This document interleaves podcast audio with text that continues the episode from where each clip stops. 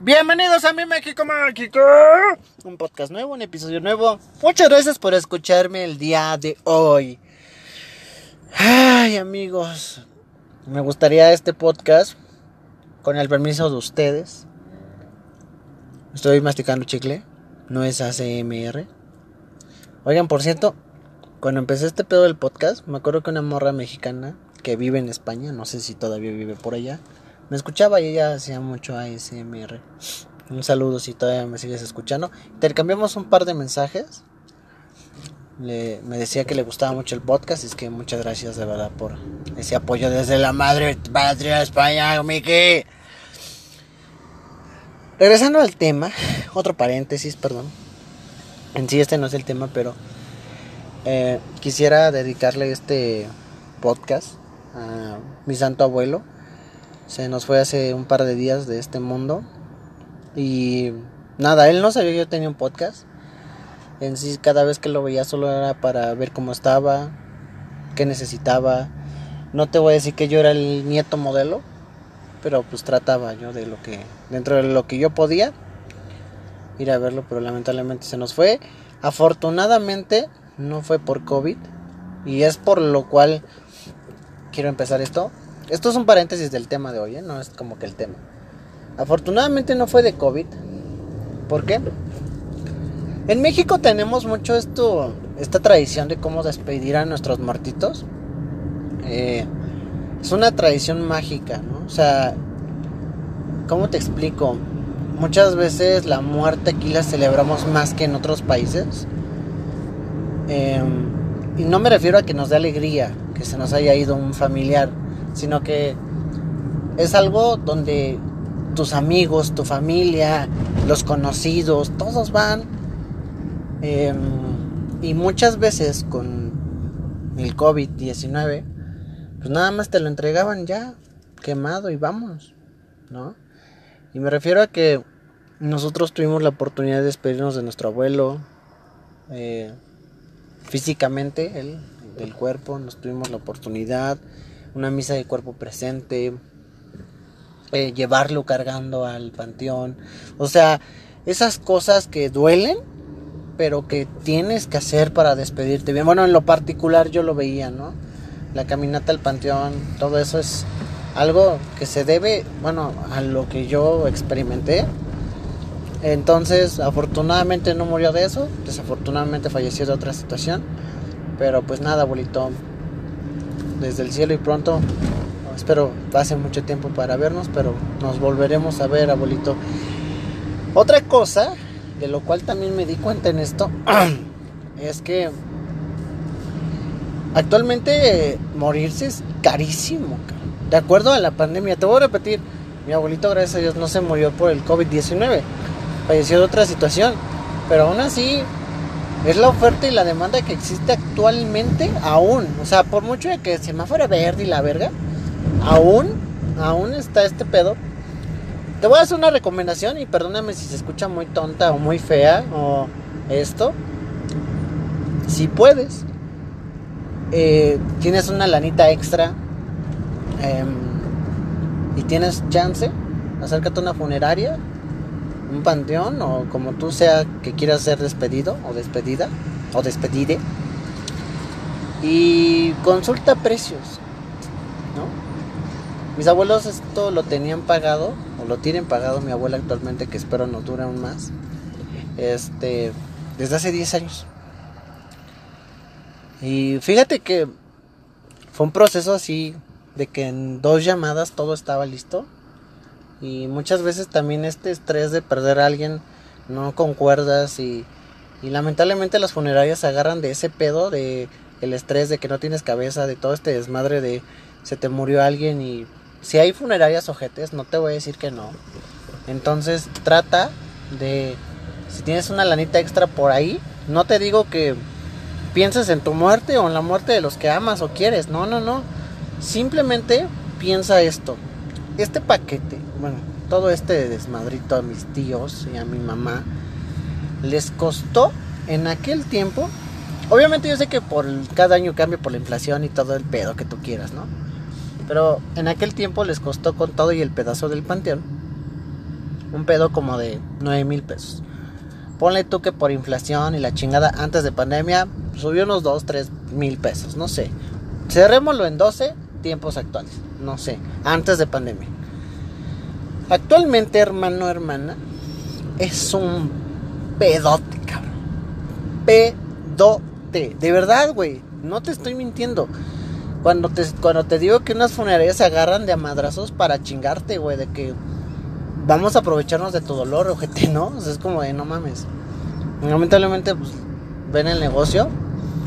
Y te estoy diciendo que ahorita 30, 40 mil pesos te va a costar no morirte, de verdad. No te estoy mamando de precios, ¿no? Por ahí. Aunque no sea de COVID-19, creo que de COVID-19 te va peor, ¿no? Pero si tienes una lanita extra, no está de más dejar esto pagado, porque nunca sabes en qué momento la vida te va a dar esta las gracias de, ¿sabes qué, bro? Llégale, gracias por participar, ¿no?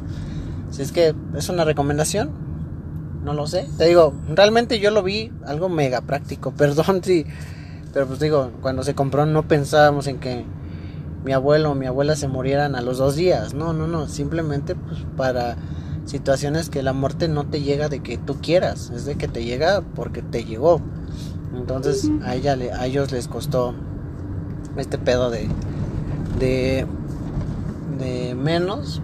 Digo, al final de cuentas yo sé que cuando fallece alguien no hay precio que, pague lo que sea del dolor, pero pues para no dejar endeudada a tu familia o algo así, yo recomiendo eso.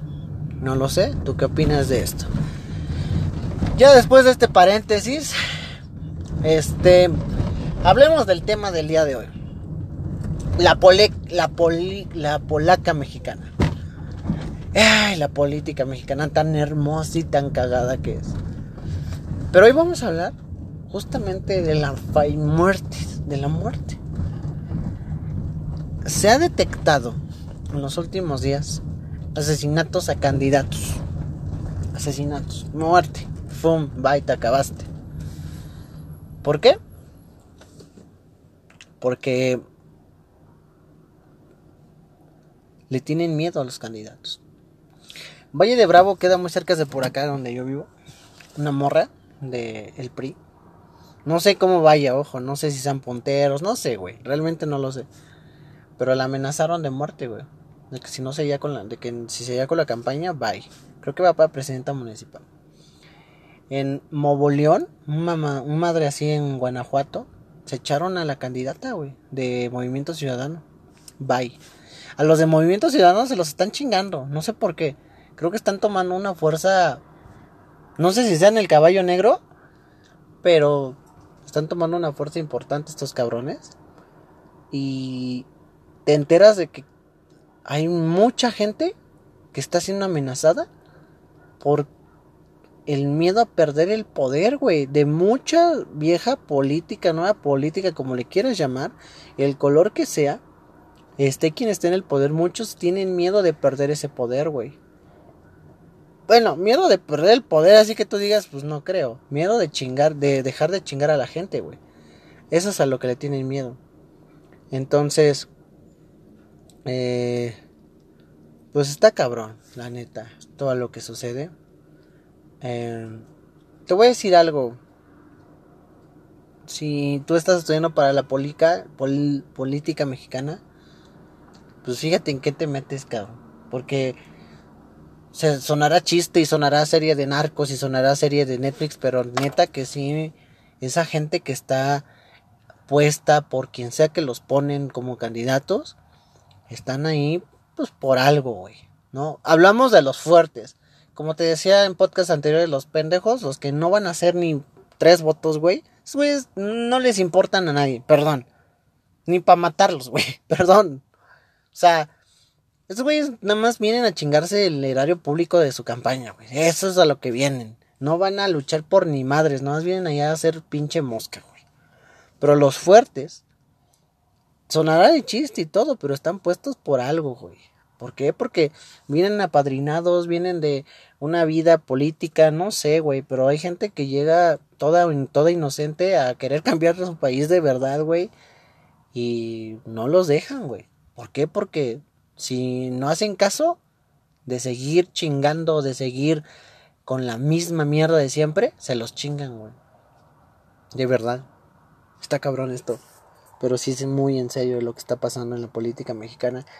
Estamos hablando de cosas pequeñas en cuanto a poderes, presidencias municipales, diputaciones, que una muerte no se puede minimizar, pero no mames, o sea, por eso es que mucha gente inteligente, güey, la gente que sí está preparada para dirigir el país mejor ni se mete, güey. ¿Por qué? Porque meterte en esta mierda es meterte a un pedo bien cabrón, güey. De verdad, la muerte es algo, o sea, algo que puede pasarte, cabrón. Entonces, sinceramente, te puedo decir algo. Por eso siento que a veces no tenemos buenos políticos, güey. Por eso muchas veces tenemos políticos que son payasos, que son eso, porque son gente puesta, güey. Sí se escuchará teoría conspiratoria y la verga, pero güey, hasta los independientes ve dónde acabaron. Un saludo al Bronco. Yo no digo que el Bronco sea malo, güey, pero el Bronco en algún momento tuvo que amarrar las manitas en algo, güey. Chingo mi madre si no. Él puede decir que no, pero chingo mi madre que en algún momento al Bronco le amarraron las manitas con algo. ¿Qué sé? No sé, pero algo. ¿No? Y eso que él fue independiente o es independiente. Ahora imagínate, güey. Entonces por eso te digo, la política mexicana ahorita se está llenando de mucha sangre, güey. ¿Por qué? Porque ya se están dando cuenta de que los viejos ya nos tienen hasta la verga, güey. Esto es en serio, güey. Te voy a decir algo, de huevos. Pinche Samuel, nos hemos cagado de risa de él y de la Marianita aquí un chingo de veces. Pero la neta, el pinche Samuel. Mira, está pendejo, lo que quieras, machista y lo que tú quieras, güey. Puede que también sea un cabrón que está puesto. No, te, no lo dudo. Pero, no sé, güey.